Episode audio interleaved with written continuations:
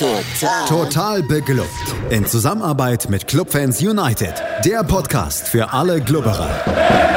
Alles, Alles zum ersten FC Nürnberg auf meinsportpodcast.de. Herzlich willkommen zu einer neuen Ausgabe Total Beklubbt, dem Magazin über den ersten FC Nürnberg auf meinsportpodcast.de. Mein Name ist Felix Amrein und wie immer bin ich nicht alleine, sondern habe einen Gast an meiner Seite, der euch wohl vertraut ist und sich sicherlich sehr freut, dass er mal wieder zu Gast ist, wenn der FCN gewonnen hat. Und das ist Max Rossmehl. Hallo Max. Servus Felix, wir haben die Streak durchbrochen. Ja. Ich bin super glücklich. Ja, nicht nur du, der erste FC Nürnberg gewinnt zum zweiten Mal in Folge 2 zu 0. Auch die Torschützen sind die gleichen, auch die Torschützenreihenfolge ist die gleiche. Eigentlich alles erzählt, Max, können wir direkt aufhören. Nee, ganz so ist es dann doch nicht. Wir sprechen über das Spiel, sprechen natürlich darüber, wie es zustande kam, auch wenn das alles in allem gar nicht so viel ist. Und ganz am Ende blicken wir natürlich auch ein bisschen auf die Clubfrauen. Die haben nämlich 4 zu 0 gegen Bayern 2 gewonnen und damit einen furiosen Rückrundenstart gefeiert. Aber zunächst bleiben wir bei den Männern, Max. Und da gab es ja so ein bisschen erzwungenermaßen die Fortsetzung vom Projekt Jugend forscht auf dem Feld, denn äh, ja, Robert Klaus musste noch ein paar etablierte Kräfte oder zumindest eine etablierte Kraft draußen lassen.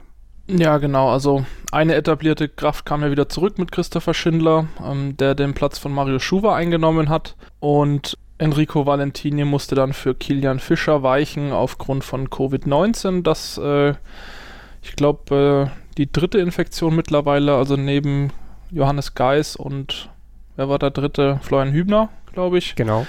Genau, ähm, also eine komplett neue rechte Abwehrseite oder halb neu, halb alt. War ich ein bisschen gespannt, was äh, der Fischer von Anfang an macht. Ähm, ist ja in den letzten Partien, in denen er gespielt hat, dann eher offensiver aufgestellt worden und auch hat seine Stärken auch eher offensiv gezeigt. Aber ja, der Rest blieb ja weitestgehend beim gleichen. Genau, auch im vorderen Bereich oder beziehungsweise dann in den Mannschaftsteilen davor war es ja so, dass eben teilweise durch Covid-19, teilweise einfach nur durch andere Erkrankungen nicht so vielleicht ja auch arrivierte Kräfte auf dem Feld stehen konnten. Du hast angesprochen, Geis eben weiter noch außen vor gewesen, ist jetzt zurück im Training. Äh, auch Scheffler war ja weiterhin erkrankt, konnte nicht teilnehmen. Borkowski genauso nicht mit von der Partie gewesen und so ging es dann ins Spiel. Übrigens zehn äh, Leute bei der U21, Betreuer plus Spieler, aktuell auch an Covid-19 erkrankt. Also jetzt so langsam auch oder mal wieder, muss man ja eher sagen, beim FCN angekommen. Max, lass uns ins Spiel gehen. Wir haben gerade schon drüber gesprochen, hinten eben wie gesagt so ein bisschen verändert. Ansonsten die Mannschaft in diesem 4-2-3-1, das gegen Regensburg erfolgsversprechend war mit demselben Personal in der Offensive und man hat schon irgendwie das Gefühl gehabt, dass man auch ja ähm, relativ schnell sich in dem Spiel anmelden wollte, aber man hat eben auch gemerkt, dass Rostock schon wusste, okay, das ist nicht das beste Geläuf und die haben es dann so ein bisschen kreisklassemäßig auch mit ein paar langen Einwürfen versucht und waren auch diejenigen, die sich zunächst vor dem Tor des FCN angemeldet haben. Genau, du sprichst wahrscheinlich in, ähm, auf die fünfte Minute an und den Kopfball von Verhoek oder Verhoek. Ähm, keine Ahnung, wie man ihn ausspricht. Auf jeden Fall, ähm, ja, ist so, das ist das so das erste Bemerkenswerte gewesen. Er setzt sich eben per Kopf durch, aber kann das nicht so wirklich ja, nicht so richtig drücken, den Schuss, äh, landet dann auch über der Latte. Was, was ich vielleicht noch anmerken will, ist, dass ich die Stimmung echt gut fand, also gerade die ersten zehn Minuten. Also das Ostseestadion hat echt gebrannt. Ähm, weiß auch nicht, ob das wieder verfälscht wurde durch, ähm, durch die Übertragung. Aber ich fand so für so ein ja, halbviertel volles Stadion fand ich das schon echt bemerkenswert. Ähm, ja, aber Rostock bemüht. Ähm, wir konnten ja dann in der neunten Minute eigentlich auch direkt, äh, direkt kontern, nämlich eine Ecke von Duman. Und ich glaube, das muss man an der Stelle auch mal sagen, äh, seit Geist die Ecken oder nicht mehr da ist, um die Ecken zu schießen, ähm, die, die Ecken von Thailand Duman sind echt gefährlich, also zumindest gefühlt gefährlicher platzierter. Und äh, Sörensen kommt dann auch mit dem Kopf dran, macht es äh, besser als, äh, als Verhoek. Und ja, der Keeper, der Rostocker Kolke, pariert den dann relativ stark. Aber das waren so die ersten zehn Minuten. Ähm, eine Chance auf jeder Seite. Und ja, ich finde ein, ein ganz guter, rasanter Beginn auf jeden Fall der Partie. Du hattest diese fünfte Minute angesprochen, da war es Malone, der geflankt hat. Ich hatte noch so ein bisschen scherzhaft auf diese, ja, auch dritte Minute, glaube ich, angespielt, beziehungsweise ist im Spiel ein paar Mal passiert, dass er ja wirklich so richtig Einwürfe bis in den Strafraum hineingeworfen hat, aber damit den FCN dann nicht wirklich vor Herausforderungen stellen konnte. In der elften Minute, Max, da wurde es dann ein bisschen brenzliger nochmal im Strafraum, bevor es dann, hatte ich das Gefühl, wurde ja immer flacher wurde, äh, so ein bisschen verflachtetes Spiel. Da war es Becker, der nach einer Hereingabe drei Meter vorm Tor sehr, sehr alleine zum Abschluss eigentlich kommt. Aber äh, da war dann Tim Handwerker zur Stelle und das nicht zum letzten Mal in diesem Spiel, konnte dann den Ball zur Ecke abfälschen. Aber ja, da war Rostock früh in der Partie nochmal richtig gefährlich. Und wie gesagt, dann hatte ich so ein bisschen das Gefühl, dass der Club das Spiel mehr übernahm, aber einfach nichts mehr so richtig Zählbares, auch im Sinne von Chancen, groß dabei raussprang. Ja, also das Spiel ist dann echt auch abgeflacht, also auch vom, von den Schauwerten her. Ähm, es war nie so wirklich gefährlich. Auf der einen Seite hat Nürnberg hinten relativ gut verteidigt. Auf der anderen Seite habe ich in Erinnerung, dass es sehr, sehr viele hohe Bälle gab, die ja aber auf Köpke, der jetzt ja auch nicht der, der größte und Kopfballstärkste ist, ähm, sich da auch nicht so unbedingt behaupten konnte. Also ging das so, so ein wenig hin und her und ja, also so dann ja, bis zur nächsten großen Chance ist nicht wirklich, nicht wirklich viel passiert. Was man gesehen hat, ist dann trotzdem, dass das Mittelfeld relativ beweglich ist. Also nur diese, ich weiß gar nicht, wie, wie, wie wurde es genannt, diese drei variablen Zehner oder mobilen Zehner äh, mit Schleimer, Möller-Daly und äh, Duman, die echt viel Bewegung äh, viel Dynamik reingebracht haben, das hat man schon gemerkt. Aber so richtig Zählbares kam nicht wirklich raus in der Phase. Es dauerte dann bis zur 30., 32. Minute, bis es wieder nennenswert wurde. Es gab noch einen Kopfball, ich glaube auch für Malone, irgendwann in der 20., der aber vorbeiging, bevor es wirklich mal wieder was gab, über das wir sprechen können und auch wollen. Und da gab es elf Meter für den Club und Duman nicht nur eben bei der Ecke im Zentrum, sondern auch bei diesem Elfmeter und natürlich auch bei seiner Entstehung. Er bekommt den Ball, wenn ich mich richtig erinnere, von Möller-Deli zurück am ja. ja. linken Strafraumeck und dann ja, lässt sich Frühling natürlich da auch ein bisschen leicht bitten, fährt da so das Bein aus. Du, man nimmt diesen Kontakt natürlich dankend an, wobei da nicht drüber diskutiert werden muss, ob das ein Elfmeter ist. Und dann hat er nach dem Spiel ja selber gesagt, ja, vielleicht wollte er dann ein bisschen zu viel, schießt ihn, schießt ihn leider gar nicht gut und zu unserem Glück ist Pascal Köpke wacher als die Rostocker Verteidigung.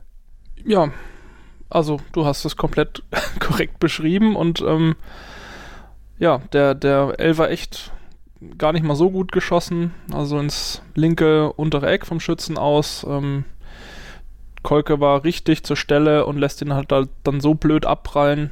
Ähm, ja, und die eigene Hintermannschaft schläft ein bisschen, dass er mehr oder minder Köpke direkt auf den Kopf fällt und der ihn dann halt ins lange Eck äh, nur noch einnicken braucht. 1-0 für den Club zu dem Zeitpunkt jetzt nicht unbedingt unverdient, aber auch nicht verdient.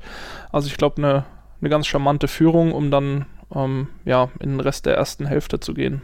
Ja, ich fand es irgendwie wirklich so ein bisschen bezeichnend, wie dieses Tor gefallen ist, weil das ist wirklich so ein Tor, das ist in Wiederholungen wird es immer schöner in dem Sinne, dass man halt sieht, wo Pascal Köpke losläuft und dass er eigentlich, ich glaube, vier Spieler vor sich stehen hat, die alle irgendwie später im Weg stehen könnten.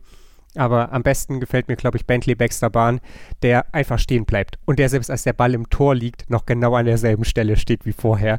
Und ähm, ja, gedankenschnell von Pascal Köpke und klar, dann natürlich auch ein bisschen glücklich. Du hast angesprochen, dass der Ball ihm direkt auf die Rübe fällt. Das muss dann natürlich irgendwie in dem Moment auch passen. Aber äh, wollen wir uns nicht drüber beklagen. Und so stand es dann eben 1 zu 0. Und damit ging es dann im Prinzip auch schon in die Halbzeit, Max. du hast gesagt, nicht so richtig verdient, nicht so richtig unverdient. Äh, von der ganzen Spielanlage her würde man sagen, ja, okay, hat sich, hat sich der FCN durchaus ja, erarbeitet. Wie gesagt, von den Chancen her waren sie vorher eigentlich mehr bei, bei Rostock, aber wir haben da in den vergangenen Wochen, Monaten oft drüber geredet, wenn der FCN hinten stabil steht und vorne effektiv ist, dann ist das eben genau die Mannschaft, die wir in der Hinrunde so gerne gesehen haben. Ja, genau. Also es ist es, ich finde, das war echt keine, kein gutes Spiel an und für sich. Äh, man hat den Rostockern irgendwie angemerkt, dass sie wollen. Man hat äh, uns angemerkt, dass, dass die Abwehr wieder ein bisschen stabiler auftreten kann, beziehungsweise vielleicht auch den richtigen Gegner erwischt hat, um das ein wenig zu stabilisieren. Ähm, aber ja, alleine was den reinen Chancencount und auch die, die Güte der Chancen angeht, war die erste Hälfte jetzt kein, kein Leckerbissen zum Anschauen auch. Ja, wollen nicht verschweigen, dass Rostock nochmal eine Chance hat durch Sikan, glaube ich, den Block Schindler. Ähm, Schleimer köpft kurz vor der Halbzeit nochmal am langen Pfosten vorbei. Und dann war Halbzeit. Wir sind dann gleich wieder für euch da, schauen dann auf die zweiten 45 Minuten. Es wurde nicht so viel ereignisreicher, das können wir schon mal vorwegschicken. Wir sprechen trotzdem drüber hier bei Total Beklubbt. Schatz, ich bin neu verliebt. Was? Da drüben. Das ist er. Aber das ist ein Auto. Ja, eben. Mit ihm habe ich alles richtig gemacht. Wunschauto einfach kaufen, verkaufen oder leasen. Bei Autoscout24. Alles richtig gemacht. 1 zu 0 führte der FCN bei Ex-Kapitän Hanno Behrens und Hansa Rostock an der Ostsee und wir haben gerade darüber gesprochen, dass das nicht unbedingt das weltbeste Spiel war, aber hey, wer will sich denn darüber schon beklagen, wenn er vorne liegt? Max, es war dann so, dass dieses Spiel jetzt nicht unbedingt äh, viel spektakulärer weiterging, muss man einfach sagen. Ich hatte schon das Gefühl, dass der Club irgendwie in gewissen Teilen Rostock schon auch den Ball so ein bisschen zu geben bereit war, um es vielleicht mal so zu formulieren, weil man auch wusste, dass das, was Rostock anzubieten hat, vom FCN gut zu verteidigen ist. Ja, genau, also mit, mit äh, Verhögt, dem, dem Zielspieler in der Mitte, halt einige hohe Bälle mit Schindler und ja, Sörensen, aber halt auch zwei, die das ganz gut wegverteidigen können, wenn sie dann einen guten Tag hatten und das war einfach der Fall. Also die hohen Bälle, die reinkamen, ähm, waren zu fast keiner Zeit ein Problem. Also das sah echt stabil aus, wurde echt gut wegverteidigt. Und ja, so viel ist dann, glaube ich, auch nicht passiert. Also der, der Club hat selber auf mich auch gar nicht den Eindruck gemacht, als würden sie jetzt groß irgendwie aufs, aufs 2-0 äh, gehen. Also vielleicht eher so deine Theorie zu sagen, wir geben den Rostockern mal den Ball und gucken, ob wir ihn vielleicht erobern können und kontern können. Aber die, ähm, ja, also man kann jetzt auch nicht wirklich sagen, dass Rostock dann Offensive gestartet hat zu Beginn der zweiten Halbzeit, sondern das Spiel ist so ein bisschen dahin geplätschert mit Ansätzen, äh, mit Angriffen, die halt ja, unterbrochen wurden. Entweder durch Ungenauigkeiten und, oder eben gute Verteidigung. Du hast gesagt, auch der FCN jetzt nicht mit so mega vielen Chancen. Es gab einen Abschluss durch Dumann, es gab einen Abschluss durch Handwerker, beide aus relativ großer Entfernung. Ich weiß nicht, 25 Meter wahrscheinlich so ungefähr. Auch die Abschlüsse vom, von Hansa teilweise aus großer Entfernung oder dann eben irgendwie verpufft, beziehungsweise eben gar nicht erst zustande gekommen. Und damit sind wir auch schon beim 2 zu 0, das dann in der 63. Minute gefallen ist. Das eigentlich in den Grundzügen erstmal schön in der Entstehung, am Ende dann aber doch irgendwie erst Glück und dann natürlich einfach die Klasse, die Thailand Duman da auf den Rasen bringt, den Ball dann eben so an Kolke vorbei im Netz zu versenken. Ja, und auch wieder über die linke Seite, Müller-Daly wieder auch zentral äh, in der Entstehung, also nicht zentral auf dem Platz, sondern zentral in der äh, Entstehung und ja, Duman läuft dann ein, nachdem Schleimer etwas unkonventionell auflegt. Ähm, Köpke versucht aus dem Weg zu gehen. Äh, es sieht, glaube ich, besser aus, als es gemeint war, was er dann macht. Ähm, also er legt den Ball quasi nochmal so ein bisschen hoch, ein bisschen vor. Ähm, könnte auch sagen, es war mit Absicht, aber es sah halt nicht so aus, als wenn es Absicht war, sondern hat er versucht, den, aus dem Weg zu gehen und äh, ja, es ist irgendwie was Gutes draus entstanden und Duman zieht dann ab und verwandelt den Ball ins lange Eck. Ähm, sah besser aus, war ein cooles Tor. Äh, es war aber auch richtig, richtig viel Glück dabei, dass der Ball nicht irgendwie blöd von Schleimers Fuß oder von Köpkes Hacke verspringt. Ähm, aber das 2 zu 0 nimmst du dann auch so mit. Also zweite glückliche Chance. Und ähm, ja, zu dem Zeitpunkt, zumindest mein Eindruck, ich weiß nicht, wie es bei dir war, habe ich gedacht, okay, also wenn jetzt, wenn die jetzt nicht noch, doch noch den Hammer auspacken in Rostock und irgendwie vier Stürmer einwechseln und Druck aufbauen, ähm, dann kriegen wir das irgendwie über die Zeit.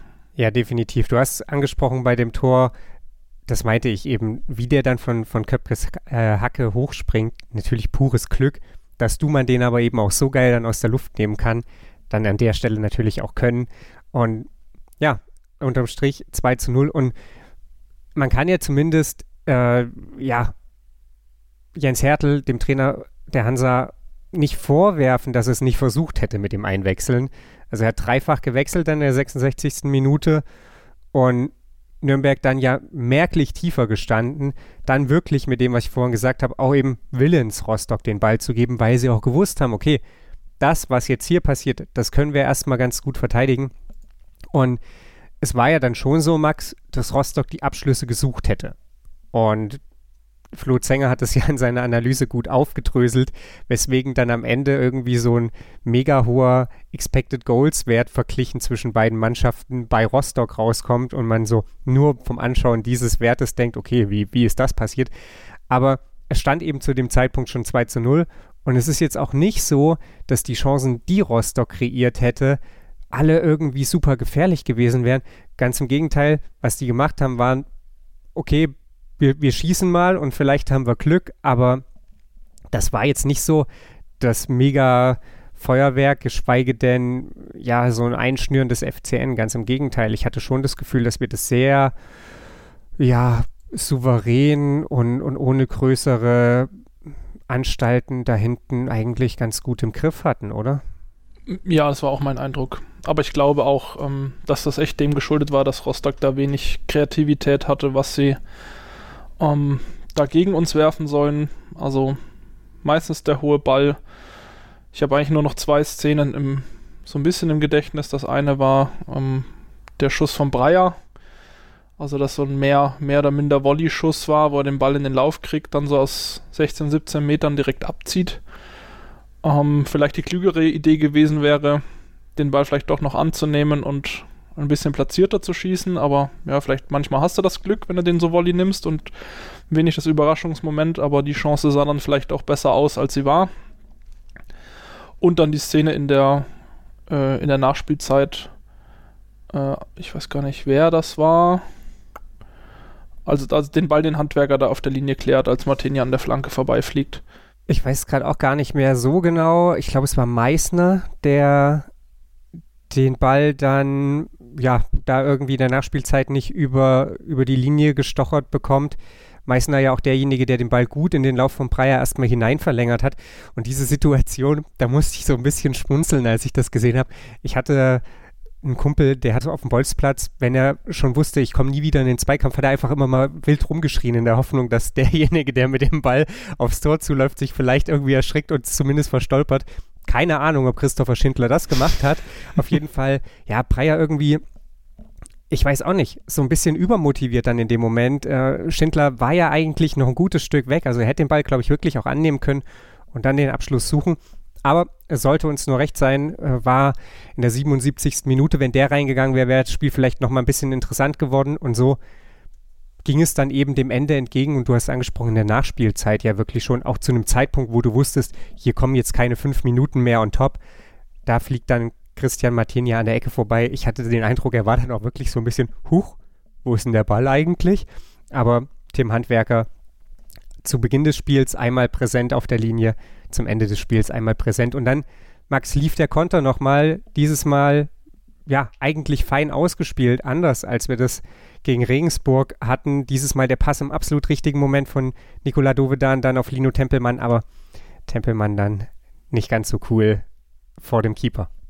Ja, eigentlich unsere beste Chance, wenn man es so sieht, ne? Also mal den Elfmeter ausgenommen, aber der war halt, der war doch sau doof. von Rostock, aber den, den darf man schon machen als Tempelmann. Aber zu dem Zeitpunkt, wenn du halt auch weißt, du führst 2-0, das Spiel ist gleich vorbei, ähm, ja, kann man vergeben, ist aber auch eigentlich normalerweise, hätte ich jetzt gedacht bei Tempelmann, dass der den macht. Von seiner Coolness her. Ja, sei ihm verziehen an dieser Stelle. Wenn es jetzt 0-0 gestanden hätte, würden wir uns wahrscheinlich ganz anders darüber unterhalten. Und wir nehmen das Positive mit. Lino Tempelmann hat noch Dinge, an denen er arbeiten kann. Max, unterm Strich ist es ein Arbeitssieg gewesen. Das hat auch Pascal Köpke nach dem Spiel gesagt. Manche Medien schrieben den FCN, sprachen den FCN äh, umgehend wieder ins Aufstiegsrennen hinein nach zwei Siegen. Das hat auch Robert Klaus eigentlich direkt wieder eingefangen nach dem Spiel. Was nimmst du mit aus dieser Partie, auch aus der Partie gegen Regensburg? Mm, ja, erstmal, dass das ähm, mit den, sag ich mal, mit den jungen Wilden da im offensiven Mittelfeld, dass das ganz gut funktioniert. Ähm, das zweite ist, dass die Abwehr irgendwie doch noch verteidigen kann. Dass Christopher Schindler aus irgendeinem Grund eine feste Säule zu sein scheint, ähm, die wir da hinten doch echt ganz gut brauchen. Und dass sich auch diese, äh, diese These, dass Sörensen immer nur so gut spielt wie sein Nebenmann, irgendwie auch immer wieder bewahrheitet.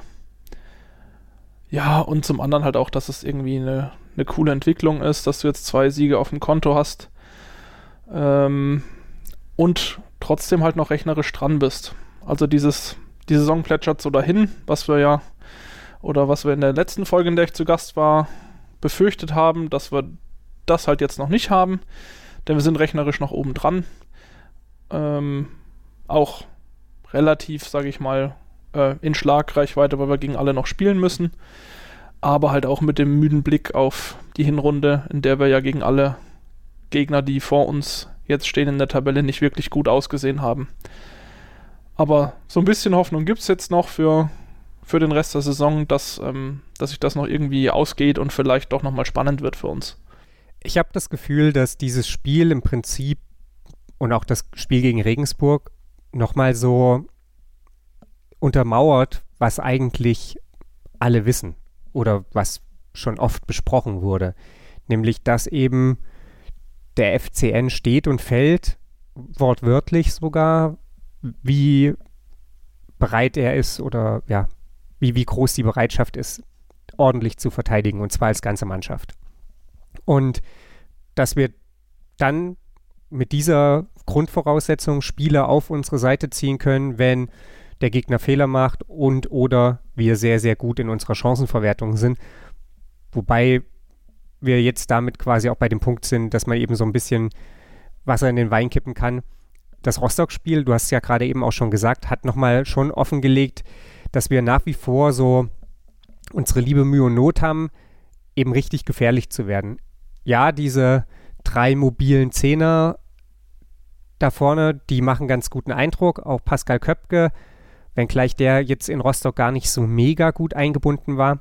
Aber an richtigen Torchancen, da mangelt es halt immer noch so ein bisschen, Max. Und da muss dann eben jetzt mit der Prämisse, dass, dass die Verteidigung weiter gut steht, eben weiter dran gearbeitet werden, oder? Ja, auf jeden Fall. Und vielleicht auch ein bisschen eine Linkslastigkeit. Also ich glaube, alle vier Tore in ihrer Entstehung, wenn wir mal den Elfmeter mit reinnehmen, kamen alle über links. Ähm, und meistens auch immer Mats Möller-Daly irgendwie als ja, einleitende Person. Ich meine, das ist ja prinzipiell erst schon mal cool, weil dafür haben wir ihn geholt. Aber da kann sich eine Mannschaft natürlich auch, auch drauf einstellen. Ähm, wen ich echt als Lichtblick sehe, ist für mich äh, Lukas Schleimer also irgendwie ist der unkonventionell und macht manchmal komische Dinge und wirklich auch fatale Fehlpässe. Aber der hat dann trotzdem manchmal so den komischen Zug, die komische Körperdrehung, den äh, Einkontakt da, der so eine Szene gefährlich macht im Angriff. Und das finde ich erfrischend, weil ich finde, so eine Person hat uns gefehlt oder so jemanden haben wir nicht im Kader, der sowas, sag ich mal, provoziert. Also zumindest der, der Mats Müller-Deli der letzten Saison, der das vielleicht hin und wieder gemacht hat, der ist ja jetzt immer häufiger ein bisschen weiter hinten anzutreffen für meine Gefühle oder, oder wird auch oftmals gedoppelt, damit er eben nicht den Raum bekommt. Und bei Schleimer hatte ich jetzt in den letzten beiden Spielen den Eindruck, dass der sich da ja auf der auf der linken Seite eigentlich ganz wohl fühlt. Der hat mir gut gefallen. Aber es kann natürlich auch sein, wenn du gegen eine Mannschaft spielst, die mehr Offensivdruck erzeugt, dass du da halt dann lieber doch einen, äh, einen Kraus hinstellst, der halt defensiv ein bisschen stärker ist. Womit wir beim Thema wären, du hast schon äh, angesprochen, nächster Gegner HSV, generell, jetzt kommen die Mannschaften, die vorne stehen noch. Du hast auch gesagt, da sahen wir in der Hinrunde nicht so richtig gut aus, teilweise ja aufgrund der eigenen Dummheit, teilweise auch, weil wir wirklich hergespielt wurden. Und da ist so ein bisschen für mich eben auch die Frage, wie gut funktioniert diese Aufstellung gegen Mannschaften wie den HSV, gegen Bremen, gegen Schalke, vielleicht auch gegen St. Pauli, weil bei aller unkonventionellen Spielweise von Lukas Schleimer, gerade defensiv, müssen diese Außenspieler ja nicht dann eben schon, schon eine Schippe drauflegen, beziehungsweise eben ihren Anteil leisten, sonst sehen Kilian Fischer und Tim Handwerker oder eben Enrico Valentini und Tim Handwerker ganz schnell wieder sehr, sehr alt aus, werden da hinten überlaufen und dann brennt es halt lichterloh im Strafraum und dann reden wir wieder über eine ganz, ganz andere Geschichte. Wie zuversichtlich bist du, wenn du auf das Spiel gegen HSV blickst? Ich bin da ehrlich gesagt, also ich male mir wenig Chancen aus. Das ist so einfach mein Bauchgefühl. Ich glaube aber, wir haben auch echt einfach nichts zu verlieren. Also ich glaube, es rechnet so ziemlich jeder damit, dass wir das Spiel verlieren. Und ich finde, deswegen kann man das durchaus mal ausprobieren. Aber klar, also die Hamburger haben halt echt auch einen brandgefährlichen Sturm. Und du willst eigentlich genau das verhindern, was du gerade beschrieben hast, nämlich dass du, ne, dass die Seiten überladen werden, dass dir dann die Verteidiger fehlen.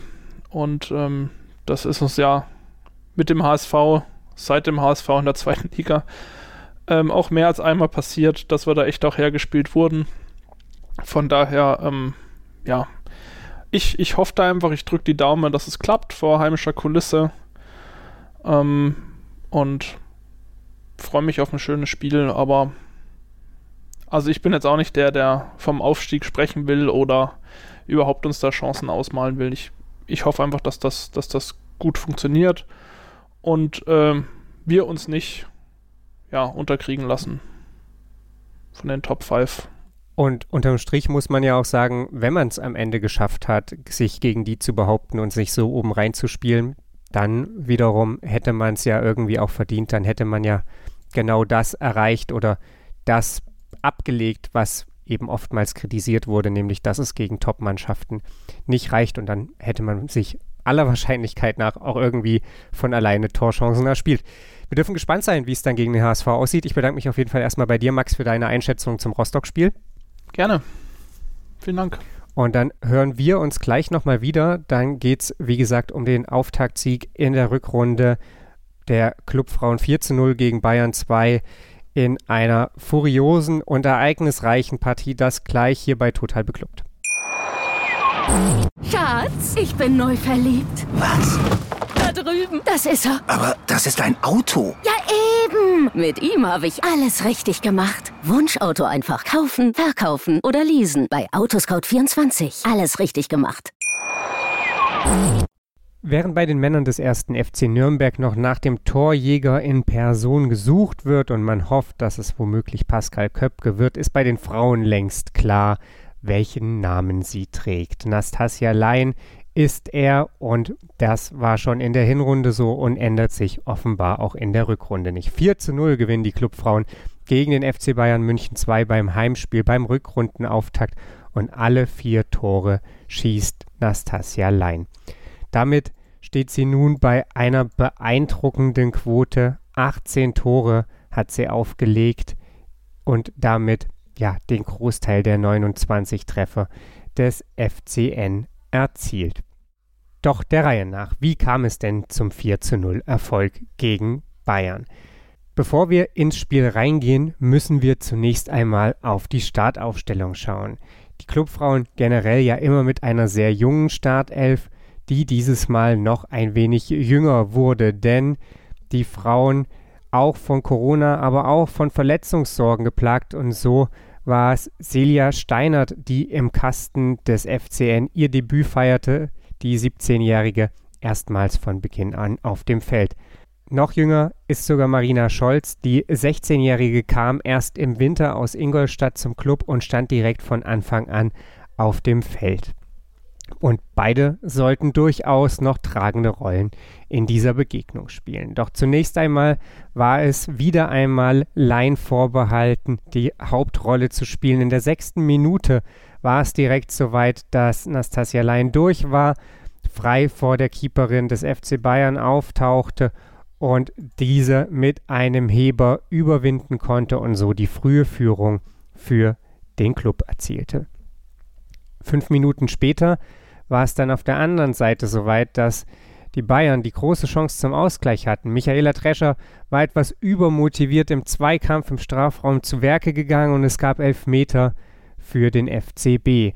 Doch Celia Steinert konnte sich direkt auszeichnen, parierte den Elfmeter, konnte ihn im Nachsetzen dann sogar festhalten, wurde dafür völlig zu Recht von ihren Teamkolleginnen gefeiert. Das Spiel anschließend vor allem in der Hand der Bayern, was den Ballbesitz anging, aber das durchaus auch zum Wohlwollen von Trainer Osman Shankaya, der gesagt hatte, wir wissen genau, wie die aufbauen und wir wissen, dass wir dann den Ball in gefährliche Räume spielen können. So haben wir das schon im Hinspiel gemacht und so ist es uns auch dieses Mal gelungen. In der ersten Halbzeit gab es Chancen hüben wie drüben auf beiden Seiten, gute Gelegenheiten, nur ein weiteres Tor wollte zunächst nicht fallen. Im zweiten Durchgang dann in der 51. Minute der nächste Aufreger. Es gab Rot für den FC Bayern. Kappes war es, die sich nur noch mit einer Notbremse zu helfen wusste. Jana Kappes konnte Marina Scholz anders nicht stoppen und damit die zweite Debütantin beim FCN auf einmal in einer Hauptrolle. Aus dem Platzverweis selbst bzw. dem daraus folgenden Freistoß entstand zunächst einmal nichts, aber die Clubfrauen nun natürlich mit erheblich mehr Platz, um ihre Konter auszuspielen, um diese Räume, von denen Shankaya sprach, zu finden und dann eben auch ihre Chancen da zu suchen. Und in der 69. Minute, da war es dann soweit. Der Club Expresse rollte über die rechte Seite heran. Die Hereingabe fand am langen Pfosten Nastasia Lein und die musste den Ball nur noch über die Linie drücken. Sieben Minuten später legte sie sich den Ball dann selber vor. Mit dem Kopf ging es dann in Richtung Strafraum und da machte sie noch einen kleinen Haken nach rechts, ließ die Torhüterin auf die falsche Ecke spekulieren und schob den Ball dann ganz lässig in Richtung linker Pfosten. Die Bayern nach wie vor trotzdem gut im Spiel, suchten ihre Möglichkeiten, auch wenn es dann natürlich beim Stand von 13-0 langsam aussichtsloser wurde. In der Nachspielzeit gab es dann sogar eben noch den vierten Treffer Nastasia Lein mit einem wunderbaren Schnittstellenpass steil geschickt und dann eben alleine vor Juliane Schmid, der Torhüterin der Gäste. Das war dann eben auch der Endstand. Die Frauen feiern einen überragenden Auftakt in die Rückrunde, stehen auf Platz 4 der Tabelle, haben nach 14 Spieltagen 25 Punkte auf der Habenseite und sind natürlich nun gespannt, wie sich die restliche Saison, wie sich die nächsten Spiele entwickeln. Am kommenden Wochenende gibt es um 14 Uhr aber erstmal das Auswärtsspiel. Dann geht es nach Frankfurt zur zweiten Mannschaft der Eintracht, bevor es dann am Wochenende darauf das nächste Heimspiel gibt. Dann gegen den SV Meppen. Und die sind aktuell Tabellenführerinnen. Da darf man dann gespannt sein, ob man die Rechnung aus der Hinrunde noch so ein bisschen begleichen kann alles in allem, wie gesagt, sehr, sehr starker Einstand der Clubfrauen und vor allem auch zwei sehr gelungene Debüts von Celia Steinert und von Marina Scholz, auch wenn im Zentrum einmal mehr Nastasia Lein stand. Das war's mit Total Beklubbt für heute. Wir melden uns diese Woche natürlich noch einmal wieder, dann mit dem Gegnergespräch zum HSV. Da geht's, wie gesagt, am Samstag um 20.30 Uhr bei den Männern weiter, Sonntag 14 Uhr dann bei den Frauen und wie es so beim HSV aussieht. Das hört ihr, wie gesagt, im Gegnergespräch hier auf meinsportpodcast.de. Und wenn ihr mehr hören wollt und vor allem, wenn ihr nichts verpassen wollt, dann abonniert den Podcast, folgt uns auf den sozialen Medien, Twitter, Instagram oder Facebook. Und dann hören wir uns bald wieder. Bis dahin, macht's gut und bleibt gesund. Schatz, ich bin neu verliebt. Was? Da drüben. Das ist er. Aber das ist ein Auto. Ja, eben. Mit ihm habe ich alles richtig gemacht. Wunschauto einfach kaufen, verkaufen oder leasen. Bei Autoscout24. Alles richtig gemacht. Total. Total beglückt. In Zusammenarbeit mit Clubfans United. Der Podcast für alle Glubberer. Alles, zum ersten FC Nürnberg auf meinsportpodcast.de. Schatz, ich bin neu verliebt. Was? Da drüben. Das ist er. Aber das ist ein Auto. Ja, eben. Mit ihm habe ich alles richtig gemacht. Wunschauto einfach kaufen, verkaufen oder leasen. Bei Autoscout24. Alles richtig gemacht.